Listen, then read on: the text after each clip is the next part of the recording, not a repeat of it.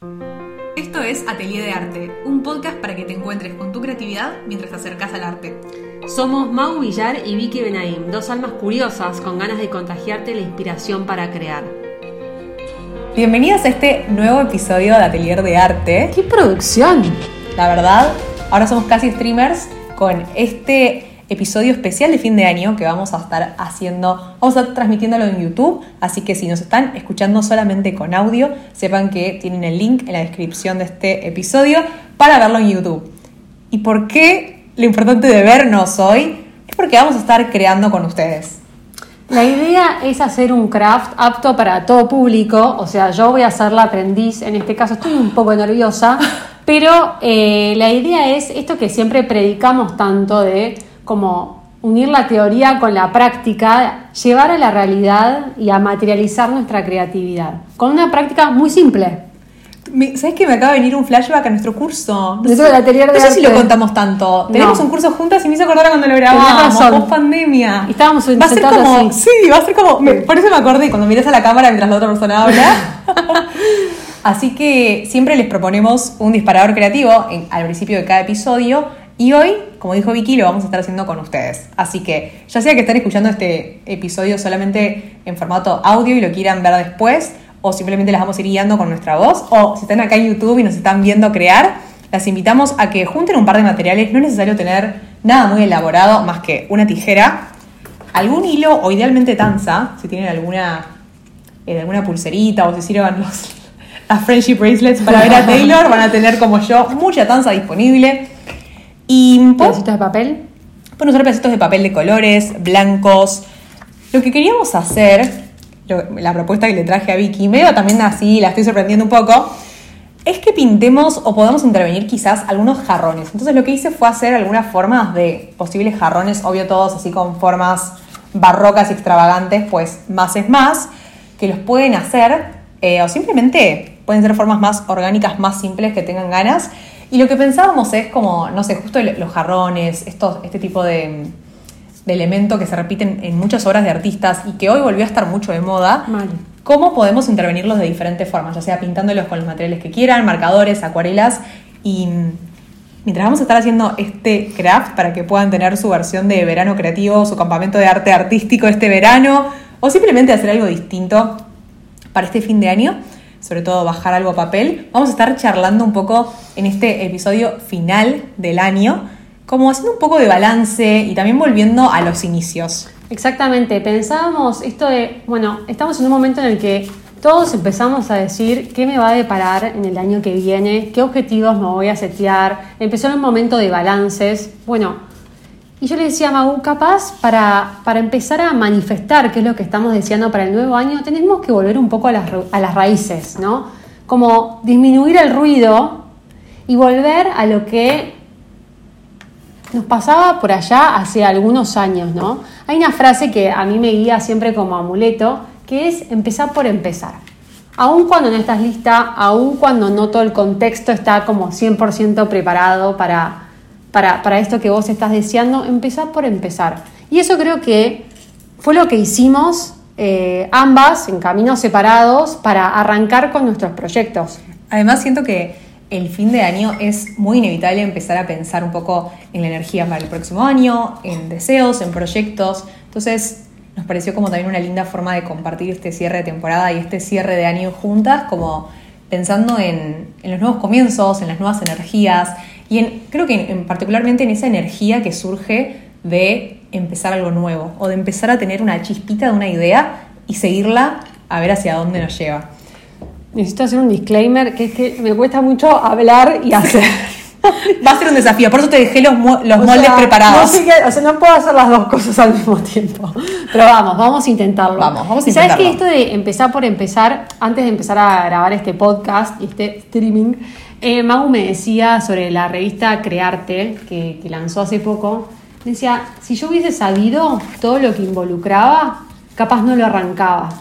Entonces, como ese acto de ingenuidad terminó siendo algo positivo que la llevó a embarcarse en el proyecto con súper resultados de todo tipo, pero lo que hiciste fue tirarte a la pileta, sin saber de edición, sin saber de editorial, ¿no? Como sabiendo mucho de lo que solés hacer, pero, Sí, pero nada, de un proyecto así. Nada de un proyecto así. Y, y, bueno, fue bueno que no te hice tantas preguntas durante el proceso porque vos que ya tenés más experiencia con todo, con todo el mundo editorial, creo que um, me pasó eso. Siento que mi como que me hice un propio sistema automecanismo de defensa y, y seguir con eso, con ingenuidad y un poco de ignorancia en el mejor de los sentidos para mandarme y ver qué pasaba. Y, Exactamente. y eso sucedió. Y capaz siempre necesitamos de esa cuota de ingenuidad para embarcarnos en los proyectos. Sí. Siento que repetimos mucho esta idea de que hecho es mejor que perfecto y que hay que empezar, digamos, si, si esperamos a que algo, un proyecto esté, consideremos que esté perfecto, no lo vamos a empezar nunca, pero realmente como que a veces siento que pasamos por alto la importancia de esto. Algo que, algo que me- me- siempre me acuerdo es cuando, cuando cuentan con Mara que su primera inversión fueron los 5.000 cuadernos, o sea, nada más que esos 5.000 Exactamente. cuadernos. Y digo, también esto, esto de la importancia de empezar a practicar la tolerancia a la frustración, al fracaso y a los errores desde el minuto cero, porque es un poco también la, la única constante que nos va a pasar todo el tiempo. Y a veces me pasa que quizás me preguntan, ¿no? Como, bueno, ¿cómo empezaste? ¿Cómo hiciste? ¿Cómo pudiste? Y es como, hay mil, mil y un error en el cami- errores en el camino y también es parte de eso. O sea, yo, el momento en que siento que empecé el camino como emprendedora, Obvio, podemos irnos a las pulseritas que uno vendía cuando era chiquita y todo, pero, Ahí está pero- ADN. tal cual. Pero un poco en empezar, primero creo que hay dos claves que se me vienen a la mente. Una que tiene que ver con confiar, creo que cada vez más es como seguir tu entusiasmo, que a veces es seguir tu intuición, como confiar en las cosas que te entusiasman, las cosas que te llaman la atención, que por algo te están llamando la atención, que siempre volvemos a esta idea, ¿no? Entonces, ahí hay algo. Que no seas hiper mega talentosa cuando estás empezando a hacer eso que te entusiasma, no significa que no es por ahí, sino significa que sos humana y que como todas las personas empezamos siendo amateurs en algo y después vamos mejorando y haciendo camino al andar. No, y aparte, si tenés la posibilidad de elegir, es mucho mejor, claramente, poder invertir tu tiempo en algo que te apasiona. No siempre todo el mundo tiene esa posibilidad, pero un poco el concepto de la vida es tratar de invertir tu tiempo, el Exacto. mayor tiempo posible, en aquellas cosas que te retribuyen. Entonces, Ahí, por ejemplo, cuando nosotros empezamos a, a emprender, eh, hago un breve repaso. eh, Yo soy cofundadora de Fera. Fera es una, hoy es una editorial y marca de papelería que empezó hace 10 años eh, con la idea de hacer cuadernos bonitos. Y en ese momento, Mara y yo, mi socia y yo, habíamos terminado la facultad, nos recibimos licenciadas en Administración de Empresas y dijimos, ¿qué hacemos? No teníamos ganas de eh, tirar CDs en empresas y dijimos, empecemos un proyecto propio. Ahora, a mí lo que más me importaba, no, bueno, Mostrando avances. no, bueno. Eh, a mí lo que más me importaba era invertir ese tiempo, porque encima al principio era 24/7, en algo que me apasionara.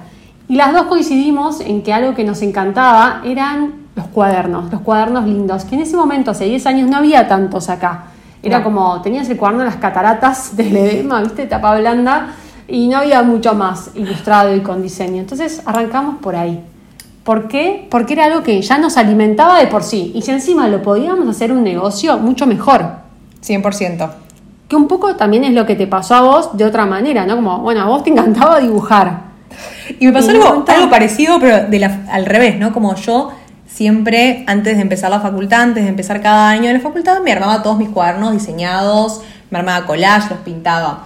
Y claro, la gente llegaba con su cuaderno Ledesma Cataratas y a vos, de cualquier, con cualquier esta- estos, Ah, estos qué angustia me daban. diseños que nada, no me motivaban y yo me motivo mucho por lo visual también. Entonces yo me preparaba, ¿viste? Sociología y me armaba todo el cuaderno divino.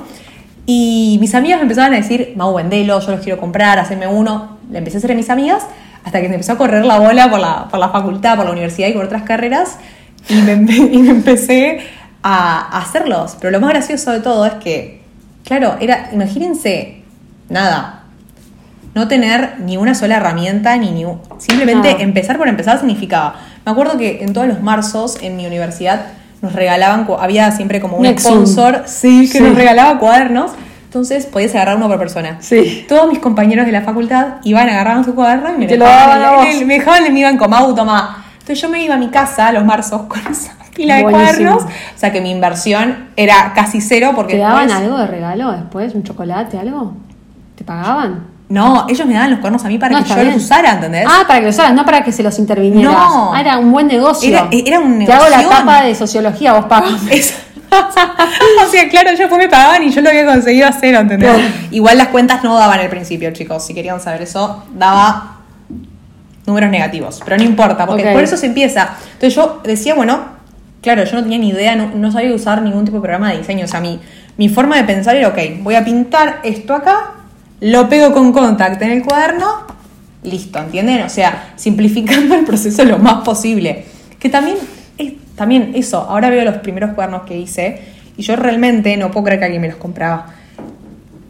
Pero bueno, eso también Pero es ¿sabes parte. qué es lo interesante? En tu caso, a diferencia del mío, la, oferta, la demanda vino antes que la oferta. Sí. En el nuestro, la demanda, no, al revés, Victoria, la oferta vino antes que la demanda, porque nosotras dijimos, bueno, ok, vamos a hacer cuadernos, hicimos un business plan, cualquiera, después hicimos un pollito y lo tiramos, porque cuando salimos a la calle nos dimos cuenta que la realidad era totalmente otra, y nos mandamos a producir 5.000 cuadernos sin ningún cliente.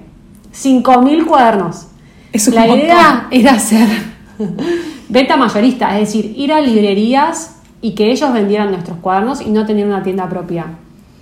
Entonces, mientras se producían los cuadernos, salimos a recorrer con un catálogo, una carpeta, a mostrarle a los libreros las tapas que habíamos diseñado para esos cuadernos, que una amiga mía de la del colegio nos había hecho casi que de favor.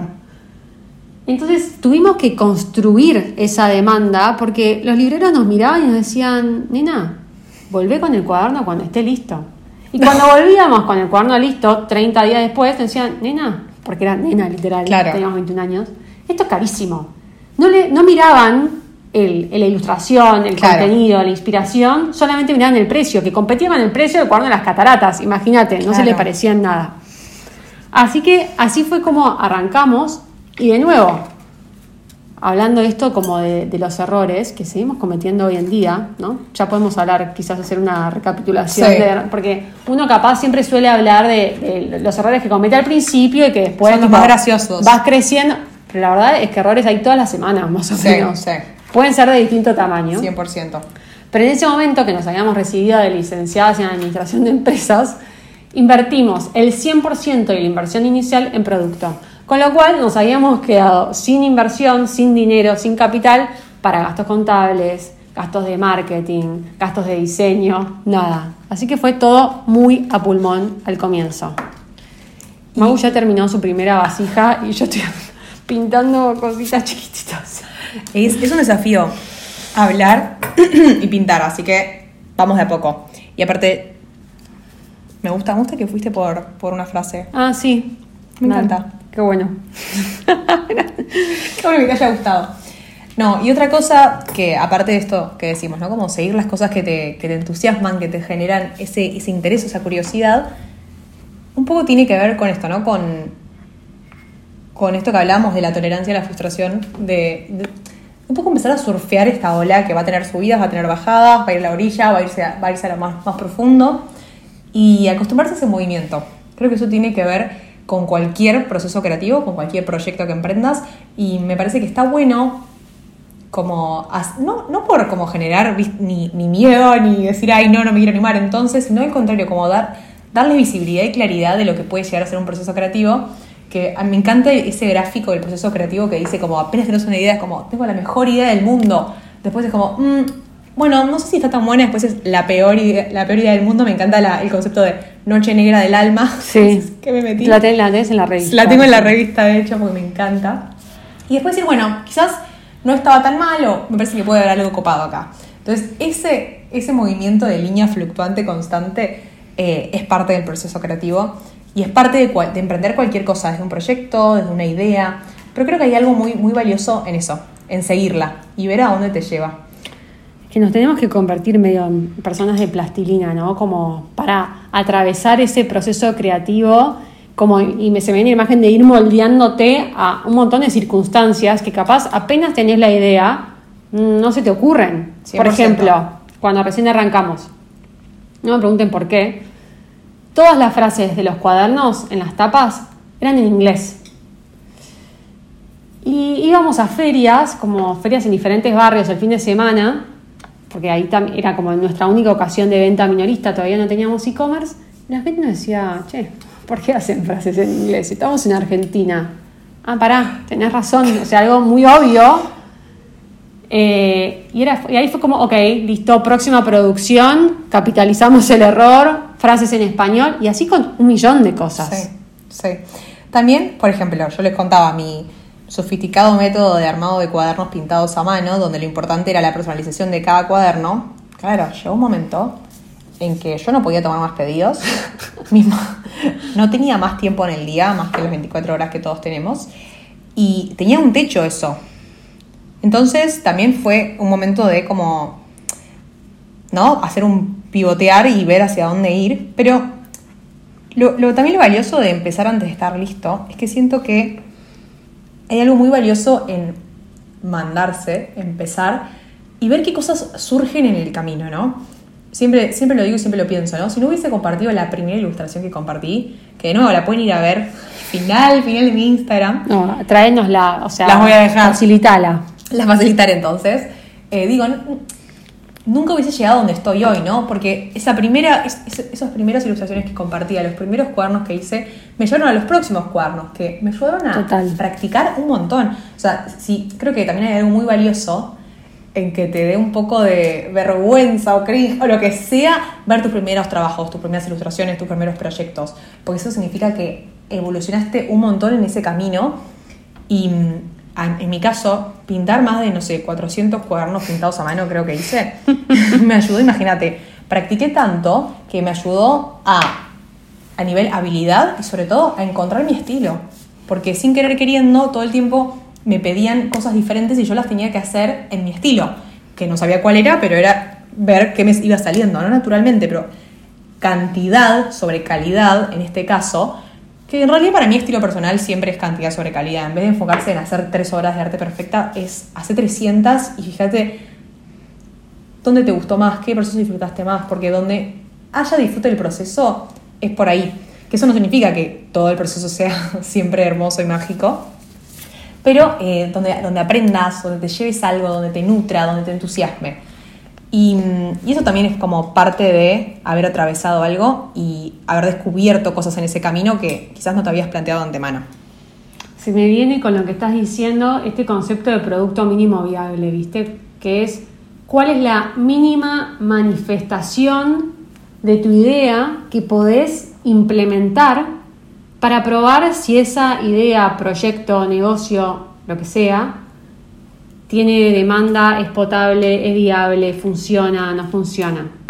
Nosotras no lo hicimos porque hicimos 5.000 cuadernos, pero después aprendimos eso, ¿no? Como de testear esa idea, ese proyecto con la mesa chica. Yo siempre la llamo la mesa chica, como esa gente que podés pimponear y, te nutre.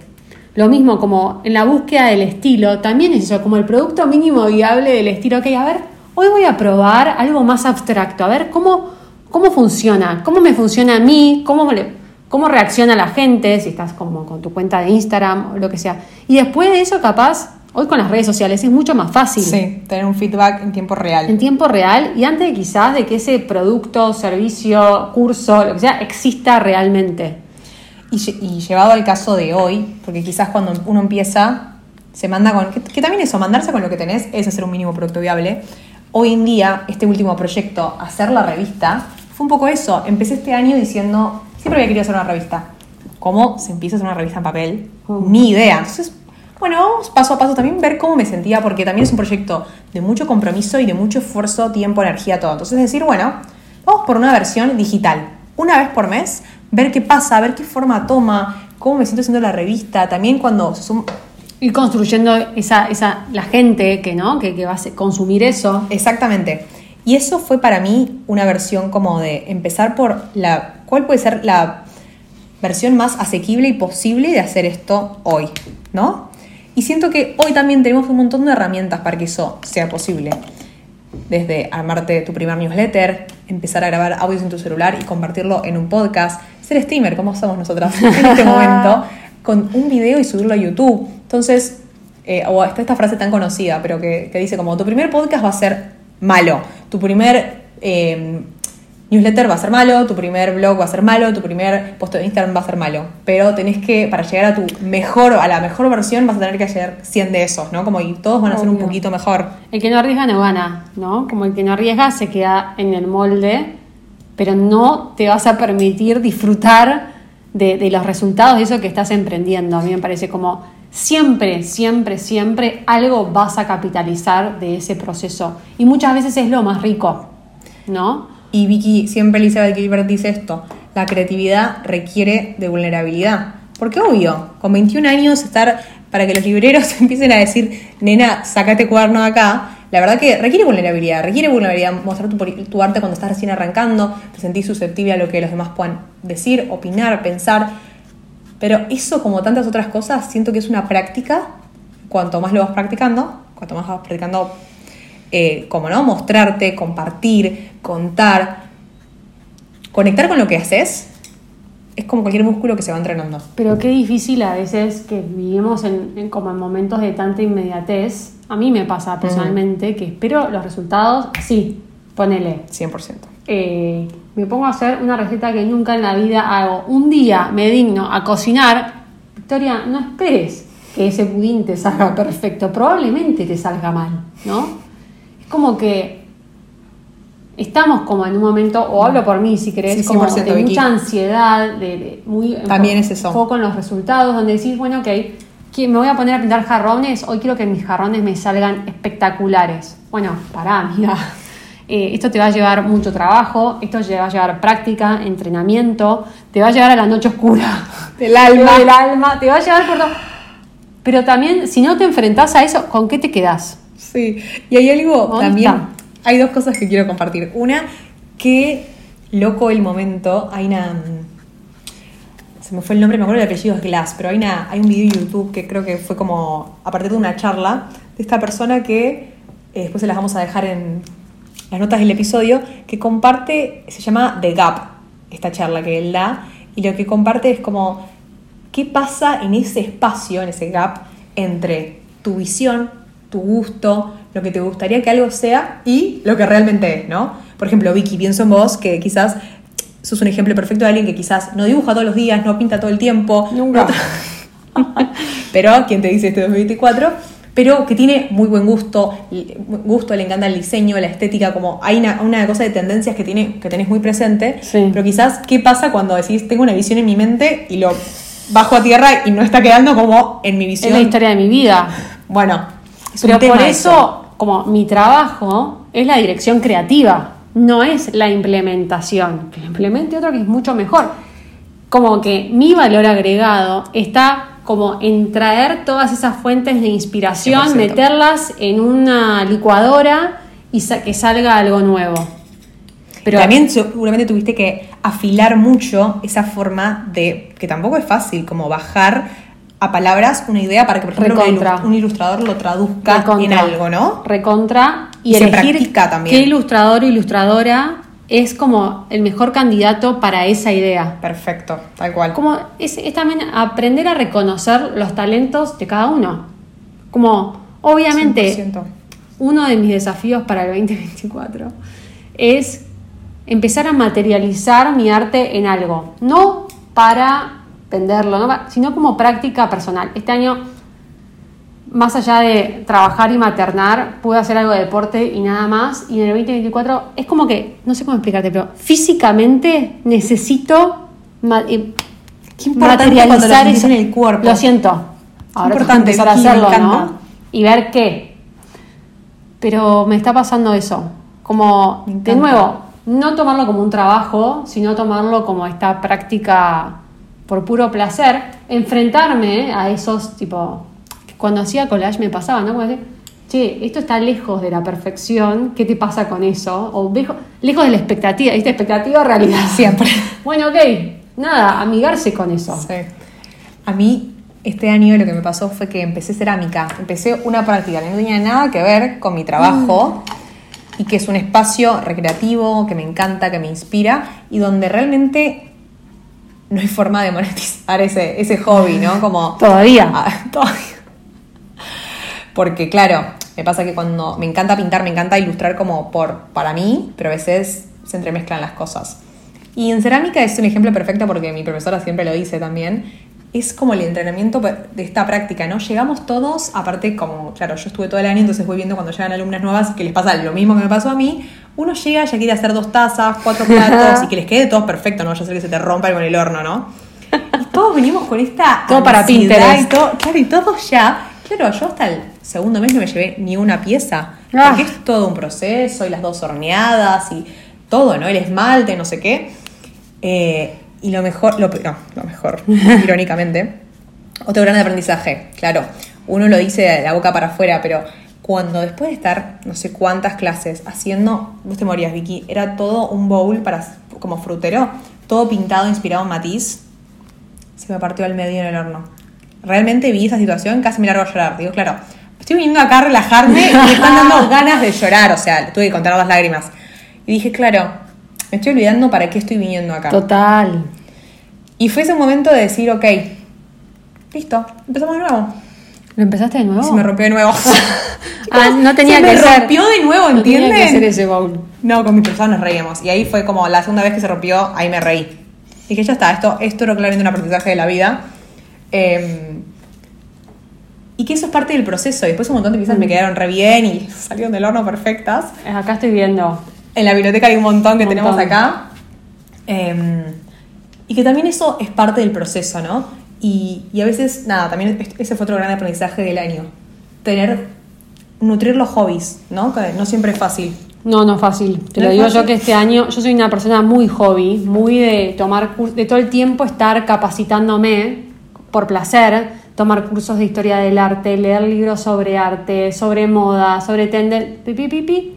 Y este año, o sea, Justina, mi hija, cumplió un año. Claro, Vicky, tu primer año, como madre. Full trabajo, fera y full maternidad. Entonces esto de que te, no, no encontré los espacios para eso.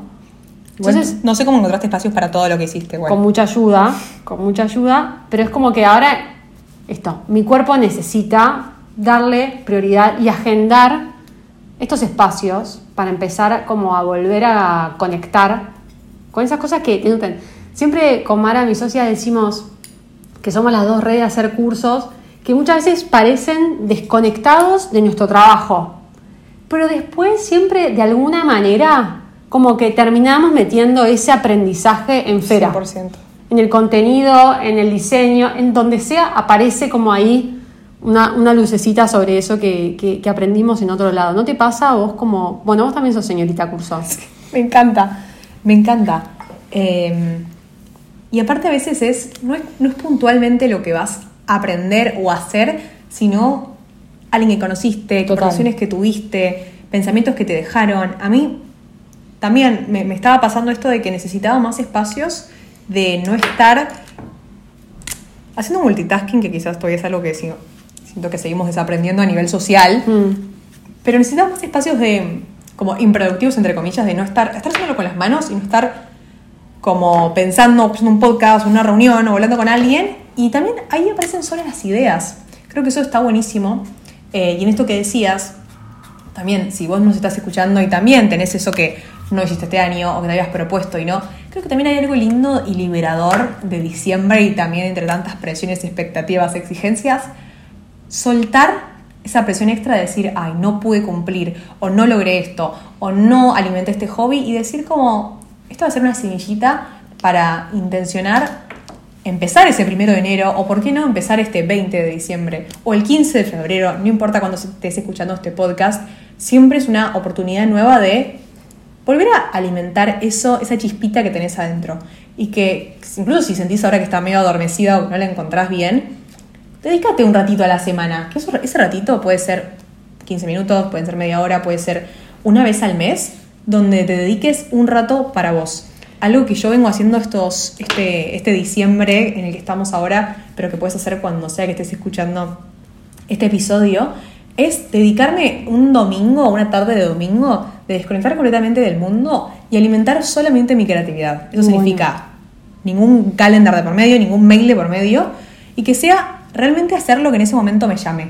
Que por, últimamente me estaba pasando que tenía ganas de escuchar un montón de podcasts que tenía, eh, que, se me- que iba guardando y no, no encontraba el tiempo. Entonces me ponía, no sé, me escuché tres podcasts en una tarde de domingo, tipo maratón de series, pero yo que amo los podcasts, y me puse a pintar, pintar, ver qué salía.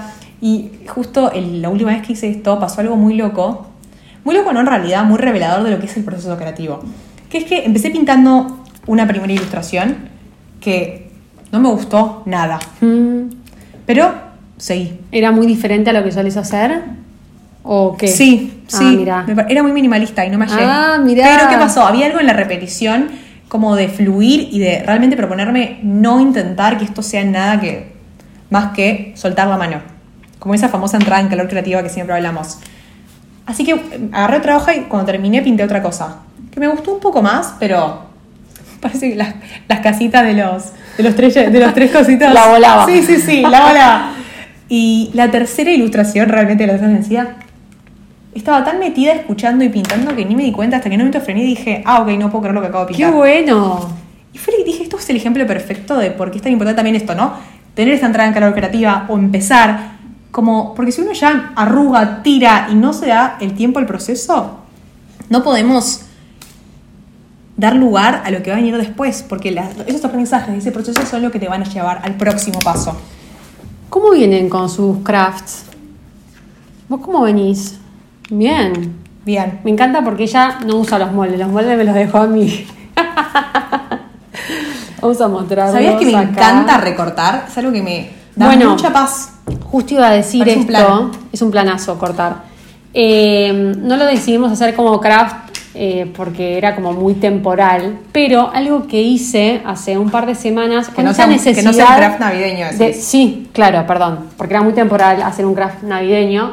Eh, con esto de necesitar ponerle cuerpo a algo creativo, dije voy a hacer mi propio árbol de Navidad, porque no tengo árbol de Navidad en, en casa, ahora tengo una hija de un año y dije, pará, pobre, ¿cómo no va a tener árbol de Navidad? Pero no odio los árboles de Navidad tradicionales. Entonces busqué refes y empecé a recortar con impresiones de pruebas de color de atelier de arte, eh, o sea, con tus ilustraciones. Los famosos pliegos. círculos, círculos, círculos que tipo agarraba bases de diferentes cosas y así pues, recorté como, no sé, 50 círculos y esos círculos los pegué en la pared en modo triángulo para formar mi árbol. No sabe lo feliz que yo estaba. Nadie está, o sea, Juan, mi novio, no estaba feliz, o sea, le daba igual. Justina ahora, tipo, agarra los circulitos y los revolea para cualquier lado. Pero yo estoy feliz con que pude Eres la más feliz de la ecuación. pude tener un proyecto, ¿no? Como decir, ok, ¿cuál va a ser mi proyecto creativo? Ok, árbol de Navidad. ¿Cómo quiero materializarlo? Ok, voy a buscar inspiración. De la inspiración a la realidad, hubo cambios de planes. ¿No te pasa, viste, como en el momento de cambio de planes? Porque lo customicé a mi forma.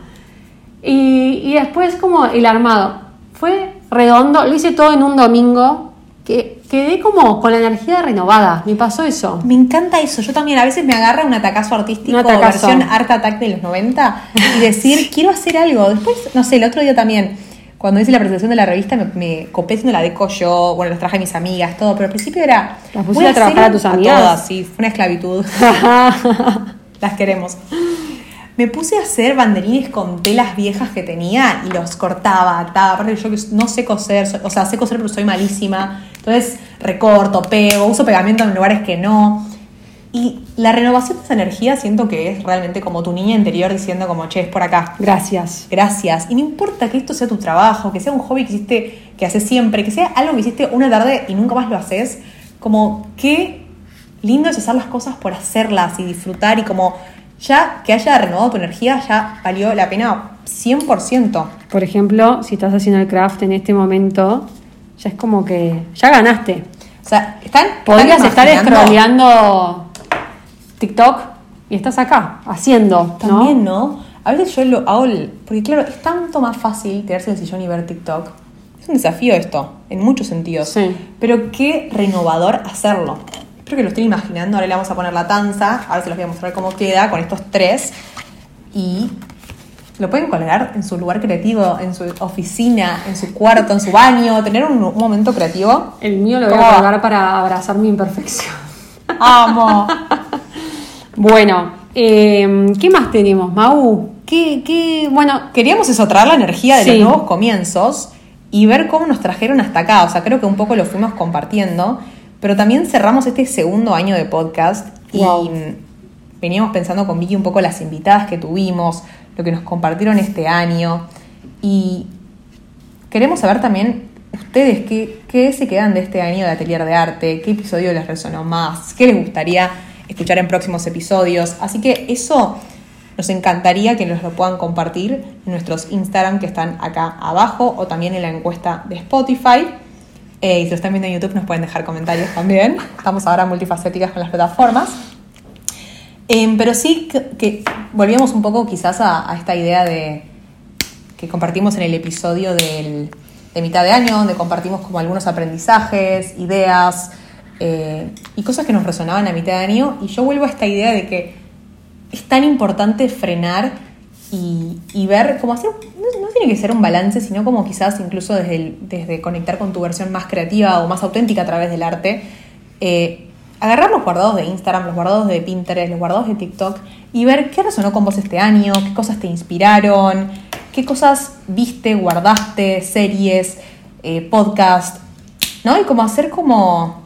Creo que está bueno tener este momento de decir, estas fueron las cosas que resonaron conmigo este año. Em, tener como un pequeño, una pequeña colección de fin de año. Sí, y sumo, porque viste, llega el momento de los balances, de ponerte las metas. También es el momento de darte palmaditas por todo lo que hiciste. Micro y macro, ¿no? Como chiquito y grande. Yo para eso, yo soy fan de usar mi agenda, de anotar todo, como que mi agenda es mi registro. Escroleo la agenda de enero a diciembre, digo, ah, ok, mirá, este proyecto que nació acá, después pudo ver la luz.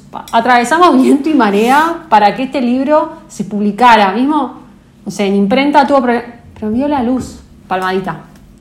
O mirá, todas estas tardes pude hacerme el lugar para encontrarme con amigas. No sé, pongo un ejemplo, ¿no? Me encanta. Como, está bien componerse los objetivos, está bien, pero también eh, como abrazar todo eso que lograste, ya sea chiquito o grande.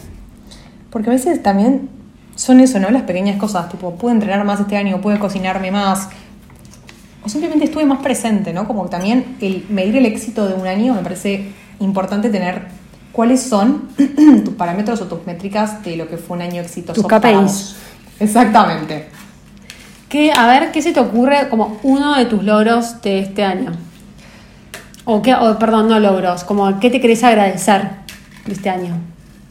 Creo que sobre todo empezar o profundizar en escuchar más mis ciclos creativos. Que esto para mí fue también un gran aprendizaje de este año y que siento que recién empiezo a tocar la superficie de lo que significa. Pero el año- pasado tuve un año, digámoslo, muy extrovertido creativamente. O sea, muy para afuera, muy compartir proyectos, que salieran cosas, dar muchos talleres, muchos workshops. Y el contraciclo de lo que pedía mi cuerpo, mi mente, mi creatividad, era como, ok, volver un poco para adentro. Yo lo llamé una hibernación creativa, en el mejor de los sentidos, ¿eh? Como estar en mi estudio, disfrutarlo, estar creando para mí. y siento que muchas también, a veces no tiene que ser productivo, pero muchas veces surgen ideas de próximos proyectos, ¿no? Eh, salió la revista, que obviamente estoy recontenta re entusiasmada, pero esto fue a fin de año, o sea, todo el, el año tuvo mucho de estar para adentro, de reconectar con, escucharme. Eh, y fue en su sentido más bello como un gran invierno creativo de Mm. estar conmigo. También por, justo me preguntaban, ¿cómo hiciste para leer tantos libros este año? Y Sí. leí muchos libros este año. eh, y fue porque me di espacio a eso. Necesitaba como en vez de, ¿no? Como hacer el balance entre producir y consumir, entre... Creo que el año pasado fue mucho de sacar para afuera y este año fue mucho de volver a recargarme de inspiración y por eso mi biblioteca se fue llenando. ¿Sabes qué? El otro día veía en Instagram alguien que ponía una frase, algo así como, eh, no juzgues a, las personas por su productividad. Uh, me pegó acá, al. Cora, porque yo juzgo a las personas por su, por su Y dije, productividad. estamos muy chipeados. Empezando por mí y por la gente que me rodea. Entonces es como, Sí. ojo, porque capaz hay gente que a la vista no está siendo tan productiva, pero está teniendo un invierno creativo o lo que sea demasiado nutritivo y capaz eso como que No le, le lleva un crecimiento, claro, totalmente. Yo Qué le voy a agradecer a, a mi cuerpo, esto lo vengo repensando, Ay, a mi lindo, cuerpo, porque con esto de maternidad, lactancia, dormir poco, mi cuerpo fue como lo más sabio porque estuvo a la altura de también como poder trabajar, poder ser creativa, poder, o sea, con pocas horas de sueño, con poder hacer deporte, como este año empecé a correr y, y un montón, y digo, gracias a mi cuerpo que sostiene toda esta estructura, ahora es como un poco momento de alimentarlo, ¿viste? Alimentarlo de, de palmaditas importante, agradecerle. Vicky. Me encanta lo que decís. Y a veces eso, yo creo que a veces también, quizás este es un tema con, con muchas aristas posibles, pero digamos, en un momento de fin de año, cansancio, estrés, como qué importante es que a veces el cuerpo también nos da señales y poder escucharlo y nada, empezar a generar una conexión para ver qué necesita. Lo mismo esto que decía Vicky, porque también cuando vamos generando una conexión con escucharnos, nos damos cuenta que, che, el cuerpo también me está pidiendo crear, ver qué sale, no para hacer una exposición de arte, no necesariamente, quizás para ver qué pasa, ¿no? Y como alimentar esa parte creativa de mí. Eh, o como decía, hay parte en uno de los episodios que, que compartimos este año, ¿no? Como andá hacia, las, o hacia el arte que sentís que te abraza, ¿no? Como que se siente como un abrazo. Sí. Ir hacia eso. Y mira, y ahora con este episodio craft te llevas algo para colgar en tu estudio. Ah, le hiciste los agujeritos al Al final. final sí. A ver, yo voy a buscar la me- otra me- opción, dale, ¿querés? me encanta. ¿Y qué? fácil. Yo le hice dos agujeritos a cada uno y los fui pasando por el medio. Y si lo están escuchando este podcast y les da intriga, vayan a YouTube para ver cómo está quedando nuestros craft a vivo. Yo voy a hacer la otra versión que me pasó Mau, que es abrochar cada jarroncito a la tanza, ¿no? Como Y eso es lo que nos va, nos va a ayudar a que haya más, o sea, se, puede, se va a poder mover. ¿Cómo se llama? ¿Entendés? Ah, sí. Perfecto. Entonces, si querés, lo podés mover también. Bueno, Voy por también, los dos. Ay, me gustaron los colores que elegiste, ¿viste? Como que nos hicimos cada uno nuestra paleta de color. Chicos, por Es un detalle re lindo, pero que lo estoy viendo un montón de Pinter, en Pinterest y queda re lindo y es como. Mucha gente lo está haciendo de Navidad, pero nosotras atemporales y artistas inspiradas Y en, este manitos, movimiento. Mau, para abrocharme acá, por favor. no podía ver. para adelante. Ahí va. Ah, ya lo vi, perfecto. Abrochamos el segundo. Es tu versión de Art Attack moderna, el ¿eh? tercero. No entiendo. Sin ningún engrudo especial de Art Attack. En este momento no hay un Art Attack o símil, Sí, ¿no? ¿no? Es Capaz habrá algún streamer. ¿Tenés alguna más? No, la tijera, por favor. A ver, quiero ver. Necesitamos un streamer de arte. Y si no, llámenos. Ya- Me encanta, ¿no? Qué divertido. Bueno, por favor, si lo hacen, si lo están viendo este episodio, cuéntenos, compártanos. Miren cómo le quedó a Vicky. Va, ¿no? A ver, mostremos los dos. ¡Tarán! Bueno, Mau, gran año de atelier de arte. Estos encuentros siempre, siempre conversamos como lo que nos nutren para conversar. Capaz empezamos pensando que vamos a hablar de algo, terminamos hablando de otro. El camino siempre nos lleva. Escuchar invitadas que, nada, vienen a enseñarnos un montón de cosas. Veremos qué nos depara para el año que viene. Y las esperamos. Compártanos qué les pareció y si se suman al próximo año, nueva temporada. Y creo que amerita un brindis de fin de año No tomé nada, viste, estaba concentrada. por Chin, mucho chin. arte del 2024. Chin, chin. Chin, chin. Chin, chin con ustedes también. Y nos vemos pronto. O nos escuchamos pronto. También.